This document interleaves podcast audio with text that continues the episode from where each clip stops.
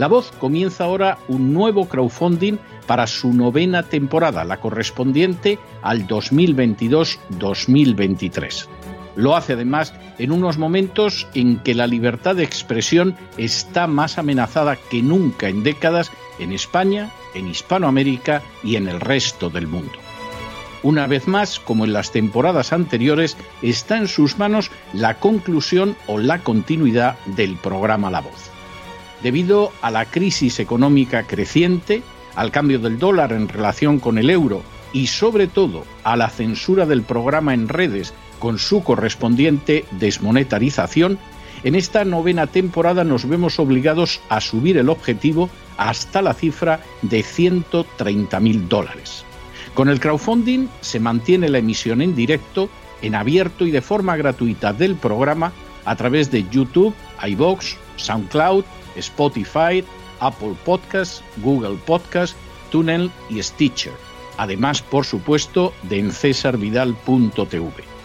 De hecho, es este crowdfunding el que permitirá poder seguir emitiendo en cesarvidal.tv, ya que sin la continuidad de la voz no puede haber continuidad de contenidos en ese canal televisivo. Si la voz, tras la conclusión de esta temporada, no pudiera regresar en el mes de octubre, quizá no sucedería algo tan grave. Una vez más, habría quedado de manifiesto, como tantas veces a lo largo de la historia de las naciones hispanas, que para muchos es preferible quejarse, protestar o amargarse a enfrentarse de manera práctica con un problema concreto. No pasaría nada. La voz simplemente dejaría de emitirse por la sencilla razón de que no hay suficientes personas dispuestas a asumir el apoyo de su causa, que es la de la libertad y de la verdad, la de la información independiente y la opinión rigurosa, la de la lucha contra las tiranías y contra aquellos proyectos que pretenden convertir en esclavos a los seres humanos. Si piensan que merece la pena seguir escuchando día a día la voz, son ustedes bienvenidos a la hora de contribuir al nuevo crowdfunding que permitirá que puedan escuchar este programa radiofónico una temporada más. Muchas, muchas, muchas gracias por todo. God bless you. Que Dios los bendiga.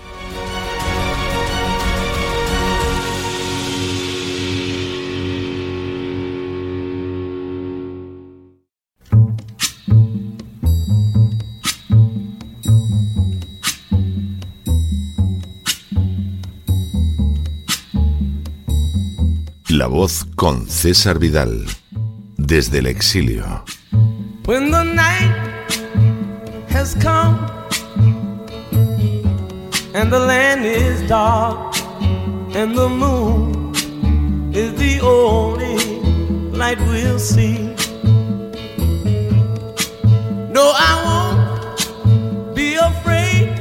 Oh, I won't be afraid just as long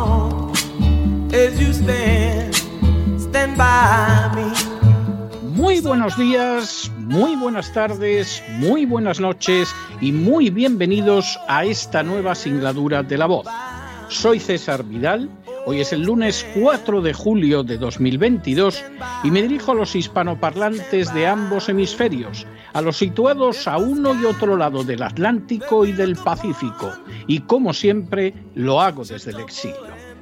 Corría el año 1776 y más concretamente el mes de julio, cuando el norte del continente americano se convirtió en el centro de un conjunto de acontecimientos que tendrían una extraordinaria relevancia para la historia del género humano. El día 2 de ese mes, el denominado Segundo Congreso Continental, formado por los patriotas norteamericanos, aprobó una resolución de independencia de Inglaterra. Dos días después, un 4 de julio como hoy, se aprobó igualmente la Declaración de Independencia de la Metrópoli. Redactada por Thomas Jefferson, su contenido estaba directamente inspirado en una declaración puritana anterior conocida como la Declaración de Mecklenburg. Nacía así una nueva nación cuyas bases se derivaban de manera esencial del pensamiento protestante y de forma muy especial del grupo de reformados conocidos como puritanos. Se trataba de una cosmovisión expresada, entre otros aspectos, en una doctrina de los derechos del ciudadano como derechos directamente derivados de Dios e inalienables, como el derecho a la vida, la libertad y la búsqueda de la felicidad. Aunque en aquellos momentos lo que realizaban los padres fundadores era novedoso y para muchos absurdo e incluso inmoral, los Estados Unidos de América acababan de convertirse en un faro de libertad para todo el globo. Hoy se celebra el 4 de julio, la fiesta nacional de los Estados Unidos de América y el aniversario de la Declaración de Independencia. Sin ánimo de ser exhaustivos, los hechos son los siguientes. Primero, la influencia de los puritanos en el desarrollo de los Estados Unidos resultó colosal desde antes de la creación de la nación. Puritanos fueron, por ejemplo, los peregrinos del Mayflower, pero también personajes como, entre muchos otros, John Endicott, primer gobernador de Massachusetts, John Winthrop, el segundo gobernador de la citada colonia, Thomas Hooker, fundador de Connecticut, o John Davenport, fundador de New Haven. Esa influencia de los puritanos se extendió incluso a gente de otras denominaciones protestantes también relevante en las raíces históricas de los Estados Unidos, como fue el caso del cuáquero William Penn, fundador de Pensilvania y de la ciudad de Filadelfia, o del bautista Roger Williams, fundador de Rhode Island. Esa influencia puritana fue también esencial en el terreno educativo, ya que no en vano la Universidad de Harvard fue fundada por puritanos en 1636, como sucedió también posteriormente con Yale y Princeton. A diferencia de lo sucedido con las universidades fundadas en el sur del continente, las de los puritanos asumieron el método científico y a casi cuatro siglos de distancia siguen estando a la cabeza de las universidades del mundo, algo que no puede decirse de una sola universidad española o hispanoamericana. Cuarto, cuando estalló la Revolución Americana a finales del siglo XVIII, el peso de los puritanos en las colonias inglesas de América del Norte era no solo más que destacado, sino además incomparable. De los aproximadamente 3 millones de americanos que vivían a la sazón en aquel territorio, 900.000 eran puritanos de origen escocés, 600.000 eran puritanos ingleses y otros 500.000 eran protestantes reformados de teología semejante, aunque de extracción holandesa, alemana o francesa. En otras palabras, más de dos terceras partes de los habitantes de lo que sería Estados Unidos eran reformados de orientación estrictamente puritana.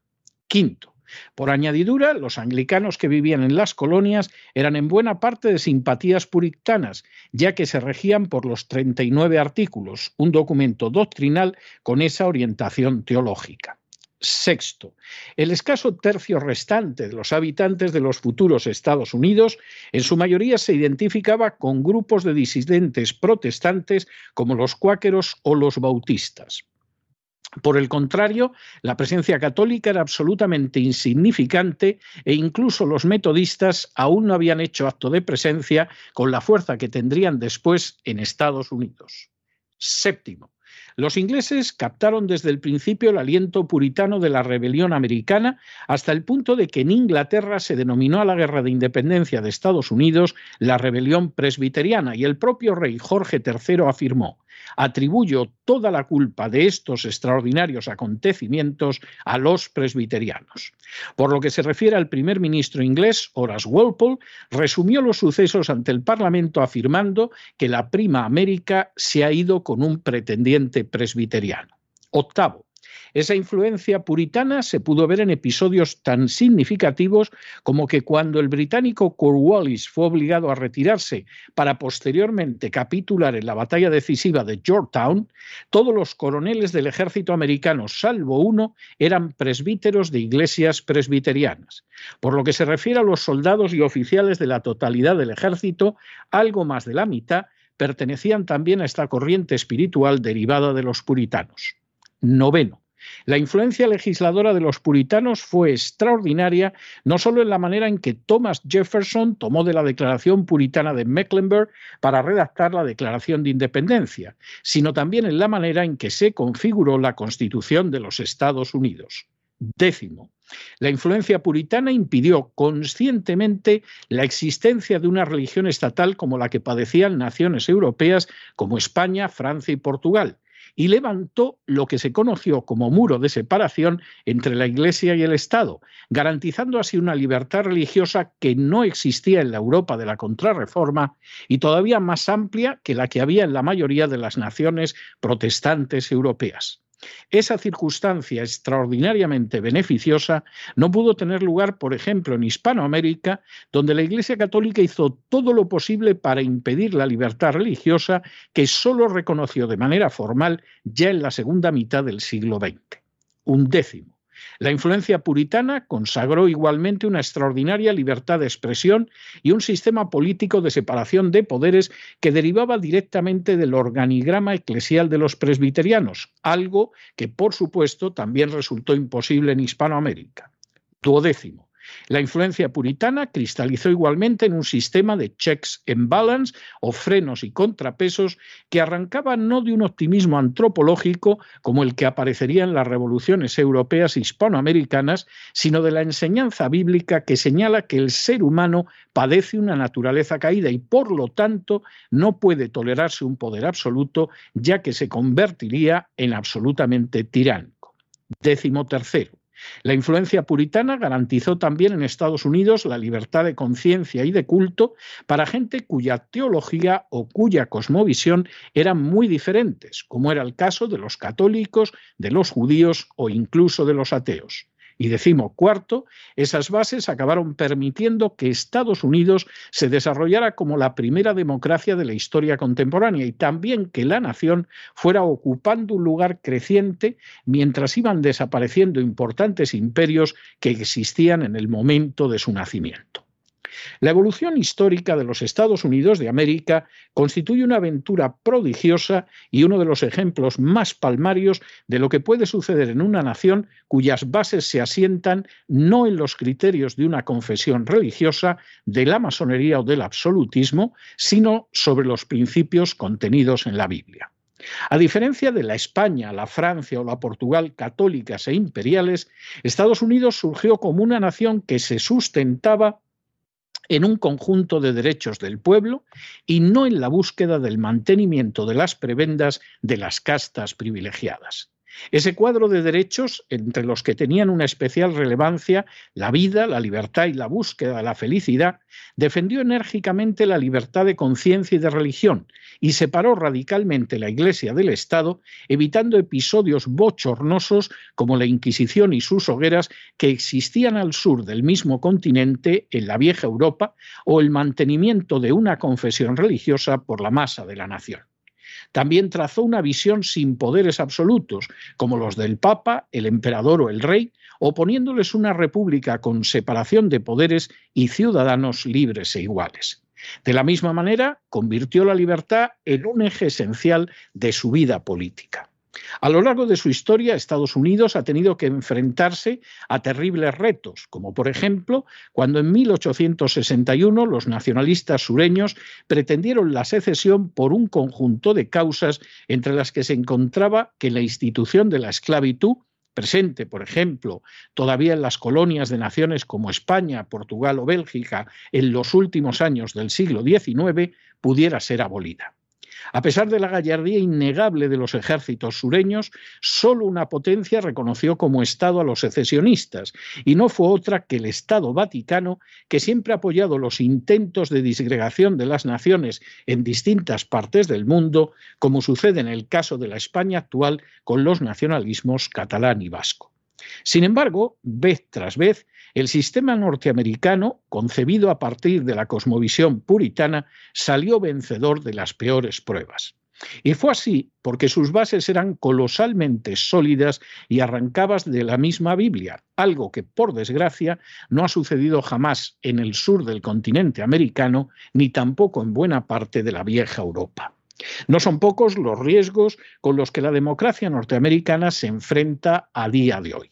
En primer lugar, se encuentra la existencia de un complejo militar industrial que decide por pura codicia la política exterior y que ha empujado a la nación a guerras que le son ciertamente beneficiosas desde una perspectiva económica, pero que no coinciden en absoluto con los intereses del pueblo americano y que han tenido y tienen lugar en sitios tan distintos como Afganistán, Irak, Libia, Siria, Somalia o Ucrania.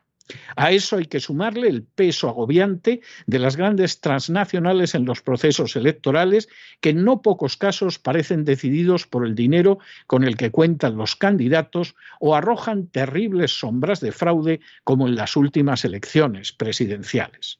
No menos peligrosas son otras circunstancias como la concentración de medios de comunicación al servicio del establishment, unos medios en los que no cree ya más de la mitad del pueblo americano, o el intento de crear monopolios que desafíen la ley, o la existencia de poderosos lobbies que marcan una política exterior contraria a los verdaderos intereses del pueblo americano. Y por encima de todos ellos, como la amenaza peor para la libertad, se encuentra el ansia por convertir a Estados Unidos en un peón esencial de la agenda globalista mediante instrumentos como la inmigración masiva de poblaciones extranjeras carentes de una cosmovisión democrática e incluso inclinadas hacia un izquierdismo totalitario, hacia dictaduras de carácter autoritario y a un asistencialismo de raíces católicas. A ese avance de la agenda globalista que tiene entre sus metas descabalgar a Estados Unidos de su posición de primera potencia mundial, contribuye de manera decisiva el rápido secuestro del Partido Demócrata por el globalismo y la extrema izquierda, la utilización del terrorismo callejero de los antifas para atacar las instituciones, y la acción subversiva de Black Lives Matter, que se presenta como un movimiento no solo contrario al racismo, sino también anticapitalista y antipatriarcal, y que fue fundado y está capitaneado por dirigentes que afirman abiertamente ser marxistas. Que el principal defensor de la agenda globalista a escala mundial sea el presidente Biden, un católico que no deja de articular medidas para apuntalar y ampliar la práctica del aborto en Estados Unidos, y que el control del legislativo nacional esté en manos de otra católica proabortista como Nancy Pelosi, que hace apenas unos días recibió la comunión en una misa celebrada por el Papa Francisco, deja de manifiesto lo lejos que se encuentra actualmente Estados Unidos de las bases sobre las que fue asentado el primer 4 de julio de su historia. A día de hoy, con sus humanas limitaciones, con sus partes oscuras, con sus carencias perfectibles, el sistema americano se ve enfrentado con el gigantesco desafío de si podrá seguir siendo un ejemplo para cualquier sociedad que aspire a vivir no al servicio de las castas privilegiadas, sino en libertad, o si por el contrario, cuando se acerca a sus dos siglos y medio de existencia, también se va aproximando a convertirse solo en otro peón más de la agenda globalista. Ciertamente, una y otra vez, la historia nos demuestra que los valores bíblicos recuperados por la Reforma y perseguidos a sangre y fuego por la Contrarreforma proporcionan libertad y prosperidad a las naciones que los abrazan. El interrogante es si ese seguirá siendo el futuro de los Estados Unidos o si solo constituirá parte de un brillante pasado. Y es que basta echar un vistazo al continente americano para ver qué cultura ha fracasado de manera estrepitosa y cuál ha triunfado. Más allá de demagogias y falacias, basta examinar los flujos migratorios para darse cuenta de que no es el norte el que migra masivamente al sur del Río Grande, sino que son el sur y el centro hispano-católicos los que huyen hacia una parte del continente surgida de la cosmovisión de los puritanos en busca de prosperidad y de libertad. Una prosperidad y una libertad que desaparecerían si otra cultura se impusiera por el peso demográfico en Estados Unidos. Y es que de ciertas cosmovisiones jamás han surgido ni jamás surgirán la existencia de naciones de ciudadanos libres e iguales, ni tampoco verdaderas democracias. A lo sumo, pueden construirse oligarquías en que se respete de manera limitada alguna libertad. Estados Unidos se mantendrá como la primera potencia mundial en la medida en que siga fiel a sus raíces nacionales, unas raíces surgidas de la visión bíblica defendida por los puritanos que no vinieron a América en busca de gloria y de oro, sino de libertad de conciencia. En la medida en que Estados Unidos se aparte de esas raíces, solo le esperará un futuro tan aciago como el de las repúblicas situadas al sur del Río Grande. Pero no se dejen llevar por el desánimo la frustración. Y es que a pesar de que los poderosos muchas veces parecen gigantes, es solo porque se les contempla de rodillas y ya va siendo hora de ponerse en pie. Mientras tanto, en el tiempo que han necesitado ustedes para escuchar este editorial, la deuda pública de España, que es una nación que nunca abrazó la reforma ni ha vivido jamás de acuerdo con los principios democráticos que sustenta a los Estados Unidos, ha aumentado en más de 7 millones de euros. Y buena parte, no nos vamos a engañar, va a parar a las castas privilegiadas de siempre. Muy buenos días, muy buenas tardes, muy buenas noches. Les ha hablado César Vidal desde el exilio. Que Dios los bendiga a ustedes y que Dios bendiga a los Estados Unidos de América.